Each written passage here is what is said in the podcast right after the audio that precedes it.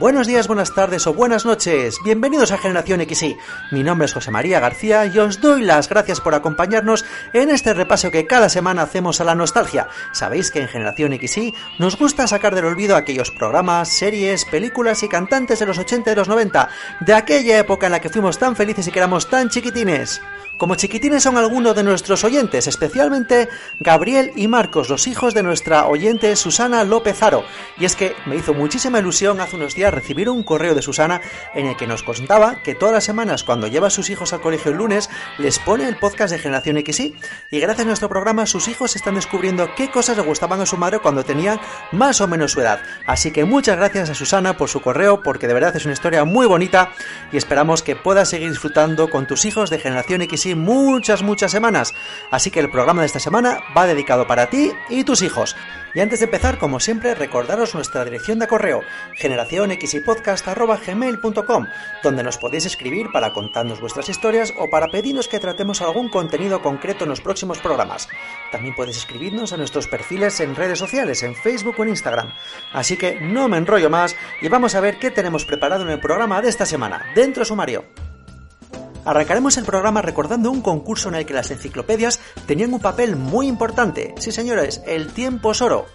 Y tras los anuncios, nos sumergiremos en las tardes de los viernes para recordar a una serie de culto, una serie mítica, La tía de Frankenstein. Y cerraremos el programa hablando de un artista que marcó época y tendencia, Tino Casal.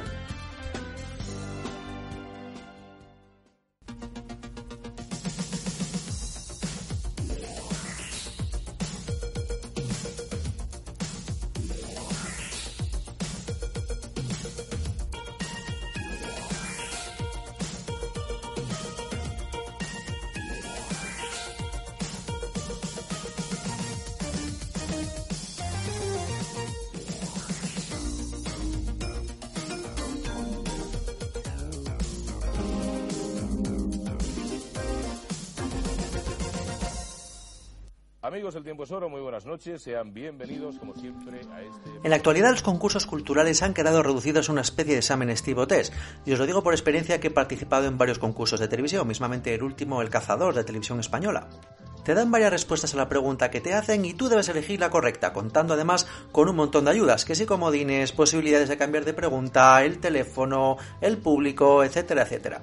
Entre finales de los 80 y principios de los, de los 90 hubo sin embargo un concurso cultural en el que los participantes debían confiar en sus conocimientos, su memoria y su capacidad para buscar información en los libros para resolver las preguntas, a veces no tan fáciles como se podía esperar.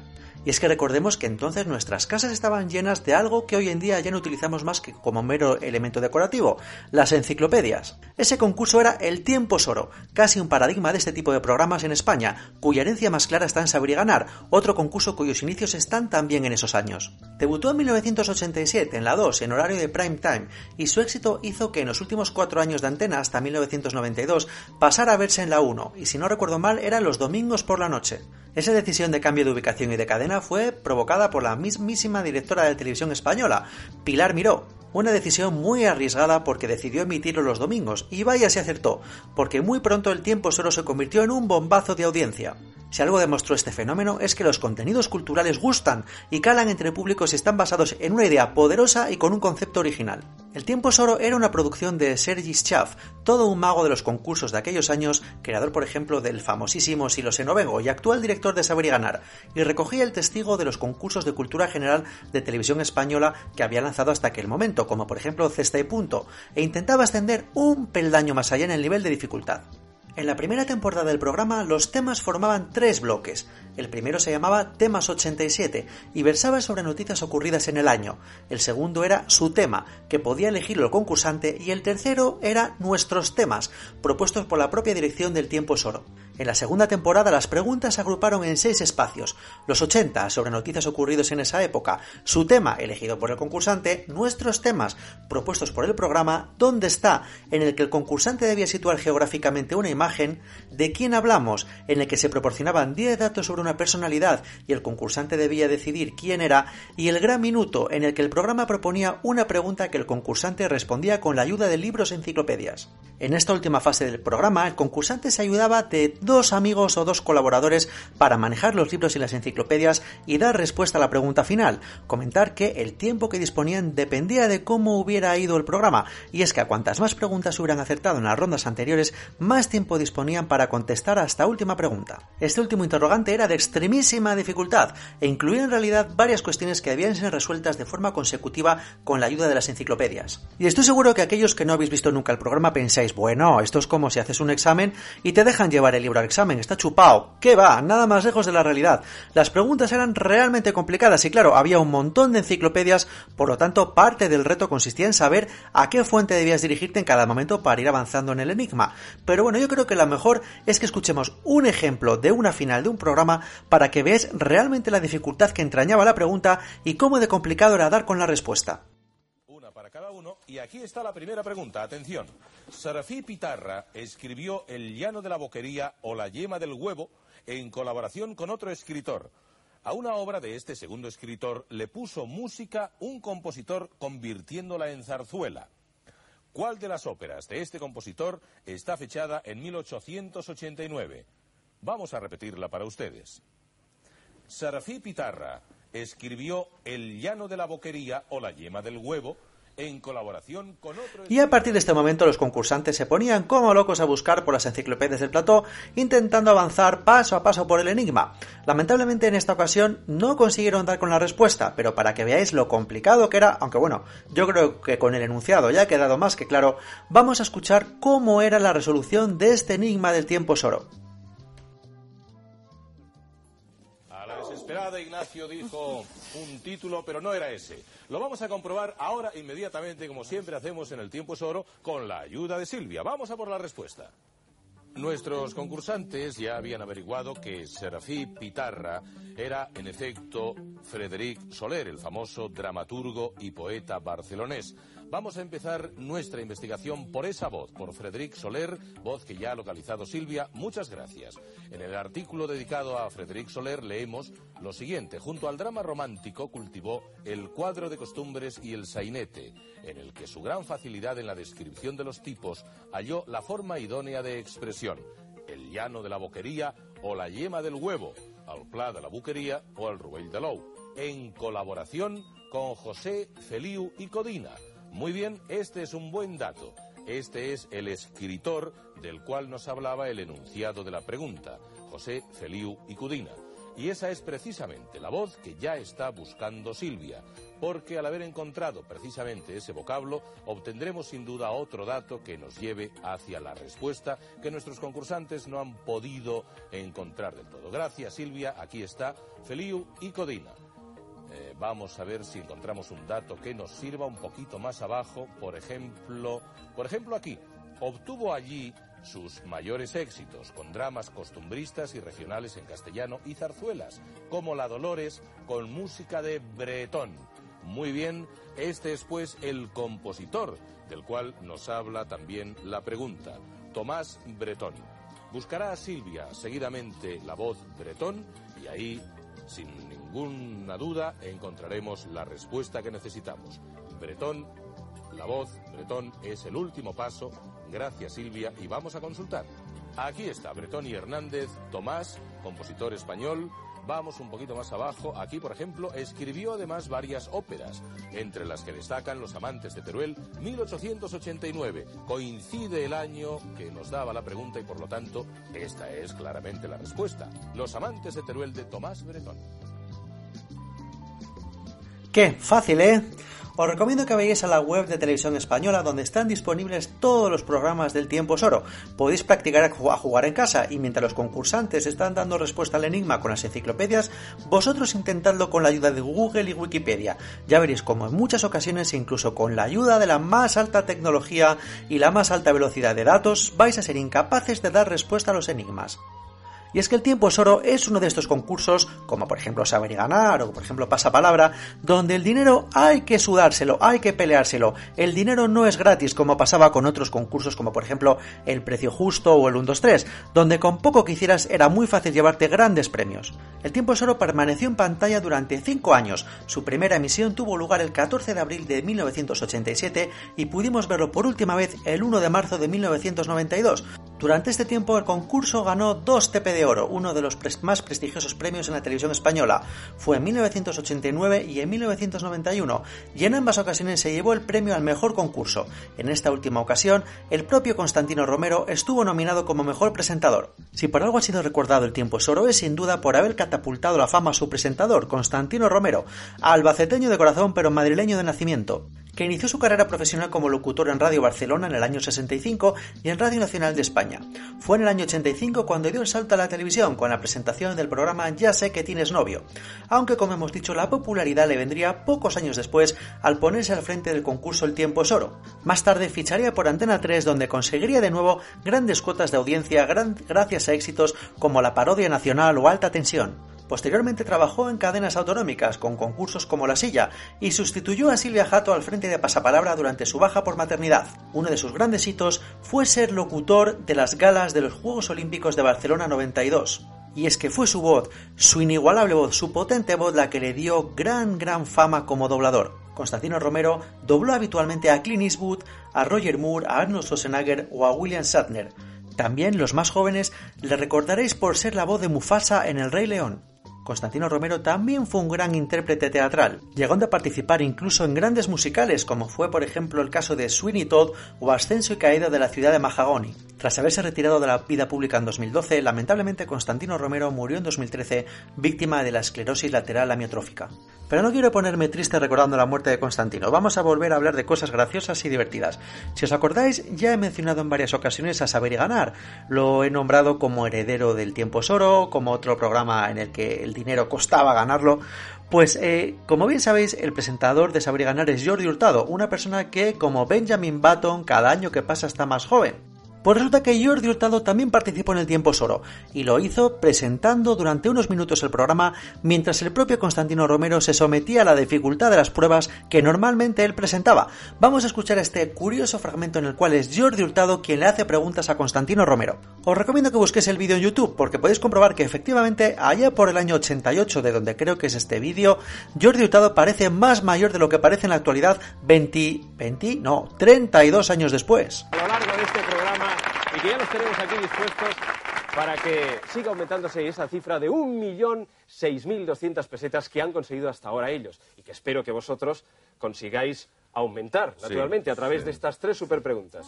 Elena, como mínimo vamos a dar ocasión a nuestros concursantes de que se rían un rato con nuestra actuación. Bueno, pues entonces dirigiros ya a la biblioteca y que haya mucha suerte. Quiero decir una cosa, sin embargo. Dilo. Si lo sé esta noche, de verdad que si lo sé no vengo. Suerte, mucha suerte.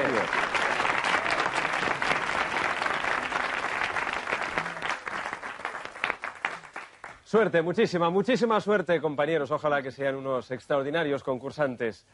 Bueno, ellos ya están situados en la biblioteca. Vamos ya, Elena, por favor, con ese sobre mágico, lacrado, por supuesto, donde están, gracias Elena, estas super preguntas. La copia blanca para mí y ya puedes, por favor, facilitar las copias a nuestros compañeros, que en este caso serán hoy los concursantes. Vamos a proceder a la lectura de estas tres super preguntas. Después, ya saben ellos muy bien que disponen de 30 segundos para estudiar la estrategia a seguir y después sonará el gong definitivo de los tres minutos.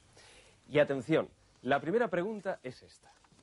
Tres fueron Hace unos años se rumoreó que el tiempo solo podría volver a televisión, actualizando su parte final con búsquedas en Internet en lugar de enciclopedias, pero el proyecto nunca llegó a cuajar.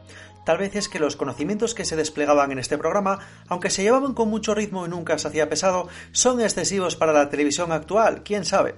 Y hasta aquí el repaso del tiempo soro.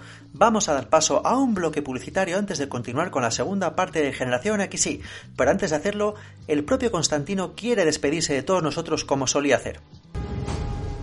Sayonara, baby. Vamos a hacer otra prueba con tulipán. Buenas tardes, señoras. ¿Qué opinan ustedes de tulipán? Está riquísimo. Buenísimo, buenísimo. Yo siempre se lo pongo a Y mis yo a los hijos. míos, el bocadillo que están comiendo ahora tiene tulipán. Y con tulipán les están dando leche y vitaminas A, D y E. Claro, por eso crecen tanto. Tulipán. Margarina con leche y vitaminas A, D y E.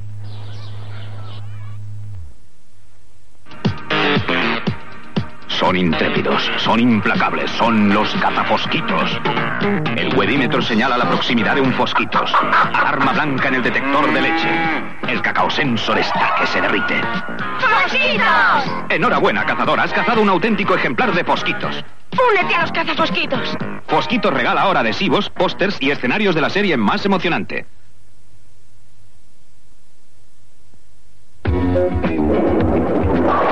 Así se hace.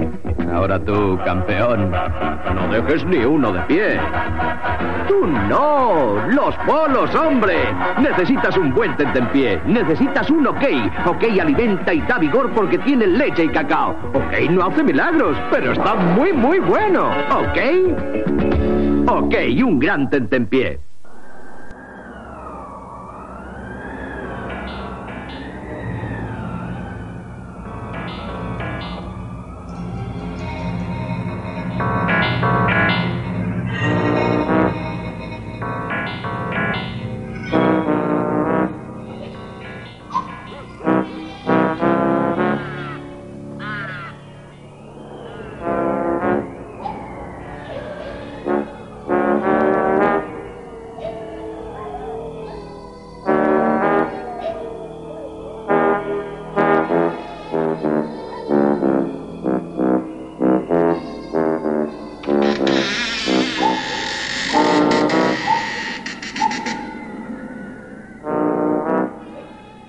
Tengo que reconocer que estoy ante posiblemente el mayor reto de la corta historia de Generación XY. Hablar de un contenido del que no sabía nada hasta que uno de mis oyentes me lo mencionó. Y esto es lo que me pasó con la serie que vamos a tratar en los siguientes minutos, La tía de Frankenstein, de la cual yo sinceramente nunca había escuchado hablar hasta que nuestro oyente Antonio Puente Mayor me la recomendó en uno de sus comentarios y me sugirió que por qué no tratábamos esta serie en Generación XY. De esto hace ya varias semanas, pero resulta que en los últimos 15 días he recibido otros dos correos electrónicos de oyentes pidiéndome que por favor hablara de la tía de Frankenstein en el podcast. Y uno que es muy humilde y se debe a su público, no le ha quedado más remedio que ponerse a investigar y preparar lo que os voy a contar en los siguientes minutos. Pero contaros lo primero de todo que ha sido un verdadero placer, porque claro, para documentarme he tenido que ver la serie, es una serie cortita, son 7 episodios y me ha encantado. Deciros que la podéis encontrar en YouTube. Así que gracias Antonio, gracias Carolina, gracias Eduardo por vuestra recomendación, porque si no hubiera sido por vosotros jamás hubiera descubierto a la tía de Frankenstein. Pero ¿qué narices es esto de la tía de Frankenstein? Pues la tía de Frankenstein fue, digamos, una extraña miniserie que llegó hacia nosotros en 1987 de la mano del programa La Linterna Mágica, que seguro que lo recordaréis. La miniserie constaba de 7 episodios de algo menos de una hora y se trataba de una coproducción austriaca, alemana, checa, francesa y española. Las coproducciones europeas fueron un clásico de la televisión y el cine durante la década de los 80. Estamos hablando de una época donde la ficción infantil y juvenil no se limitaba a los productos llegados de Estados Unidos. La por entonces única cadena de televisión española apostaba por emitir producciones llegadas de los sitios más variados del planeta, de Italia, de Checoslovaquia, de Reino Unido, incluso de Nueva Zelanda. La tía de Frankenstein fue un pequeño canto de cisne dentro de este tipo de historias dirigidas a los más pequeños de la casa. Basada en una novela de Werner Meyer, esta mágica historia cuenta con el aliciente de ser protagonizada por los monstruos clásicos de la literatura y el cine. Lo que hace única sin duda a esta serie es que además de ser una efectiva y lograda fábula en torno al crecimiento de un menor, está rodada con ese viejo aire de las coproducciones europeas, con un reparto internacional que incluye a los actores españoles Mercedes San Pietro, que interpreta a una dama blanca inolvidable, a Sancho Gracia incluso. La historia comienza con la tía del famoso doctor Frankenstein que se hace cargo del castillo mientras su sobrino desaparece del lugar tras unos estrafalarios experimentos. Por el camino se encontrará con un niño que ha abandonado la feria ambulante a la que pertenece. Ambos recibirán la hostilidad del pueblo que recela de todo lo que está ocurriendo en el castillo y de los propios monstruos que verán cómo su normalidad es alterada por la llegada de los dos visitantes. Uno de los aspectos más destacables de esta serie es su extraña atemporalidad, la temporalidad de su historia. Por un lado observamos que los habitantes del pueblo visten y actúan como los personajes de cualquier película de los años 40, pero por otro lado observamos la llegada del coche como un gran adelanto, además de citarse a los satélites o a la televisión. Todo realmente extraño pero entrañable.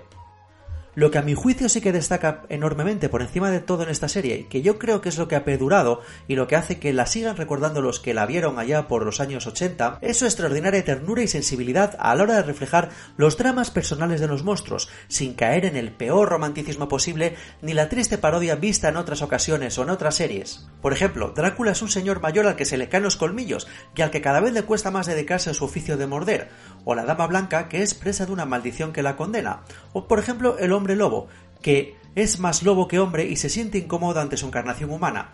Y así podríamos seguir hablando de todos los personajes de la serie que están aquejados de un mal básico, la soledad que los convierte en fantasmas como metáfora de muchos seres humanos a los que se les olvidó evolucionar o vivir en el presente. Todo contado con una sencillez que no olvida que es una serie hecha para los niños y que también cuenta con algunos gags cómicos y una bella historia de amor imposible entre el monstruo de Frankenstein y la hija de la farmacéutica. De verdad os digo que La tía de Frankenstein es una brillante y bonita historia donde el terror gótico habla con los niños de temas tan universales como la soledad, el amor o el hecho de madurar. Solo es un frío pedazo de piedra. La luna solo es un frío pedazo de piedra. Y hay que mirarla científicamente, sin pasión. Y hay que mirarla científicamente. Sigue estudiando, no te sin entretengas. Pasión.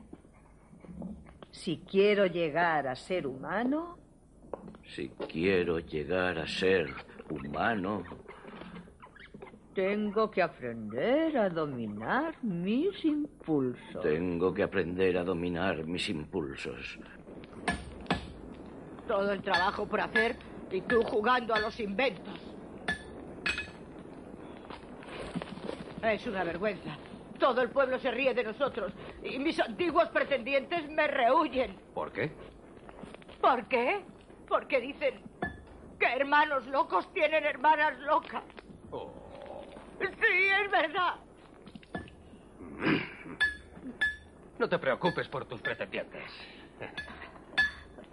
Te tengo echado el ojo a uno. Es un chico alto, fuerte y muy guapete. Todo el pueblo te envidiará.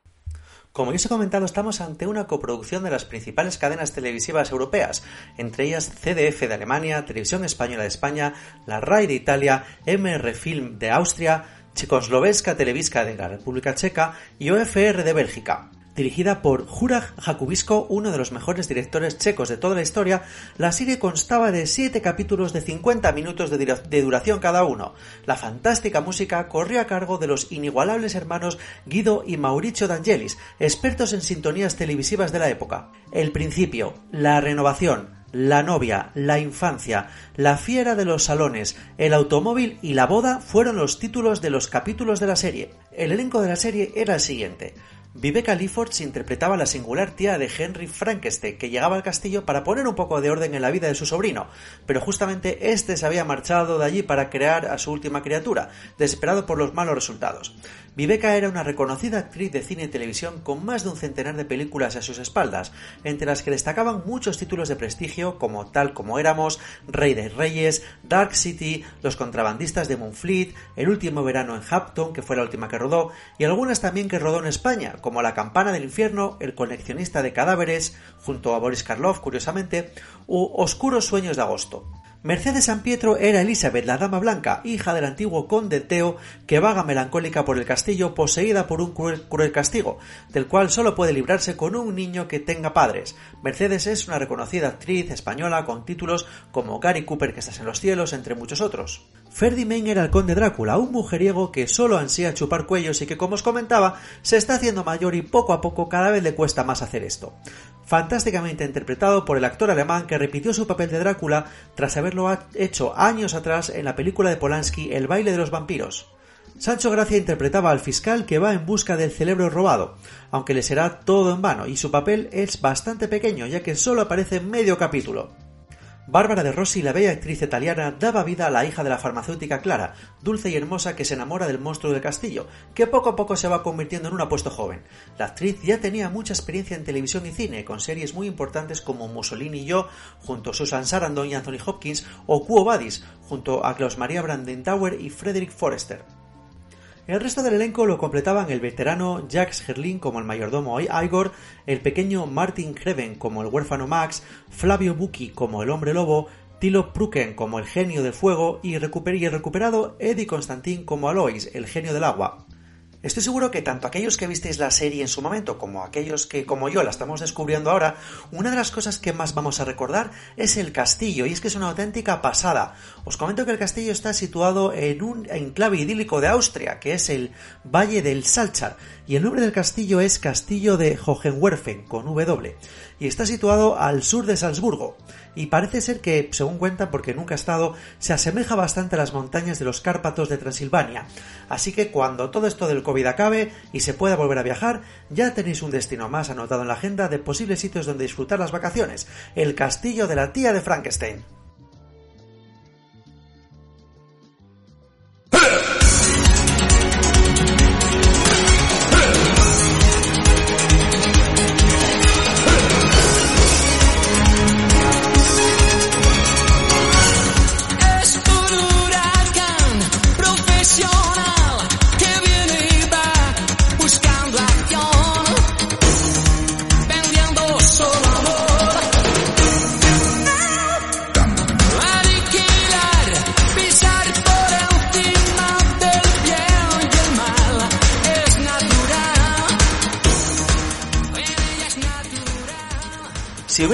Un David Bowie entre el artisteo musical español, este sería sin duda Tino Casal. Lo tenía todo para proclamarse a Dalí del glam patrio. Era provocador, excesivo, barroco y preocupado por una imagen tan milimétricamente estudiada como obligada, pues artista y personaje conformaban una misma pieza. A menudo se frivoliza con Casal, devaluando su verdadero potencial y quedándose solamente en el envoltorio, probablemente porque era un músico muy avanzado para la década de los 80 en España, con un estilo y puesta en escena hasta la fecha inédito. Pero detrás de todo ese vestuario ultramoderno y ese séquito de músicos aporreando sintetizadores había un creador nato. Su faceta como artista gráfico, productor, escultor, pintor, estilista y diseñador era prácticamente desconocida. Podemos afirmar que era un artista de vanguardia en su totalidad. Como asturiano de nacimiento que soy, me llena de orgullo rendirle este cariñoso homenaje desde Generación XY al gran Tino Casal.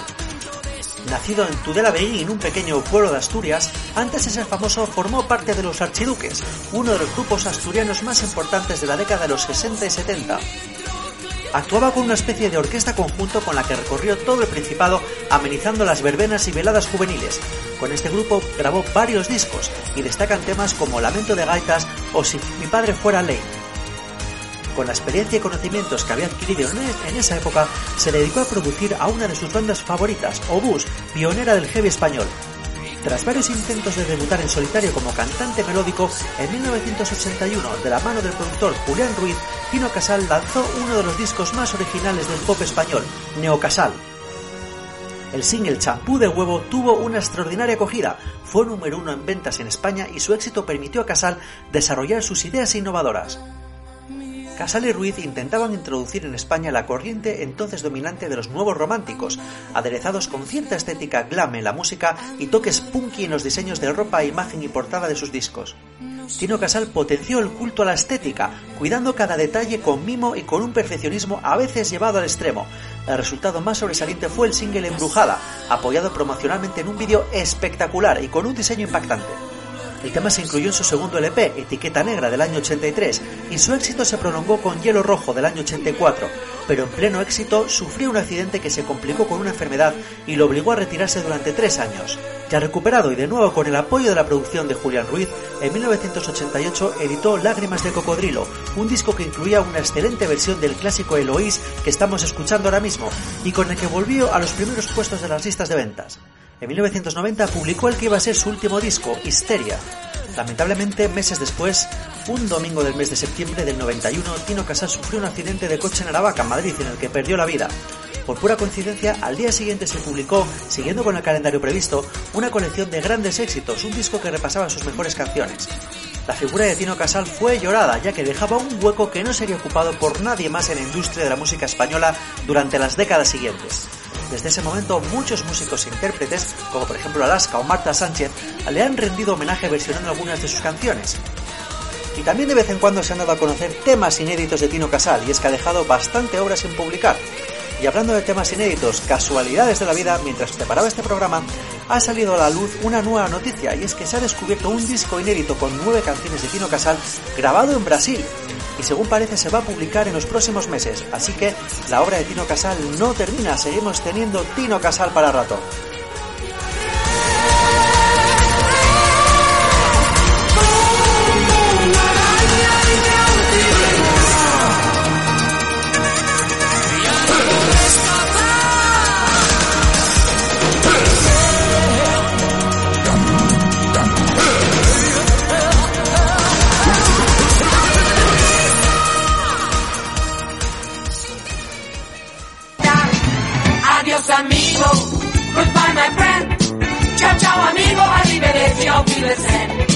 Adiós amigo, Pues otro programa de Generación X y que se termina. Cada vez se pasa más rápido, ¿eh? Pues no me queda mucho más que contaros, simplemente daros las gracias por vuestra fidelidad, por vuestro cariño y animaros a que habléis de nosotros a vuestros amigos, a vuestra familia, a vuestros compañeros de trabajo, en esas reuniones que tenemos todos ahora a través de videoconferencia, a través de Skype o de Zoom. Habladles de Generación X y, ¿por qué no? Que todo el mundo tiene derecho a dedicar media hora en su vida todas las semanas a hablar de la nostalgia. Así que nada más, amigas, amigos, me despido de vosotros hasta la semana que viene con un fuerte abrazo. Adiós. Chao, chao, amigo. Adiós, amigo. Goodbye, my friend. Sigue a la banda que con la banda todo va bien.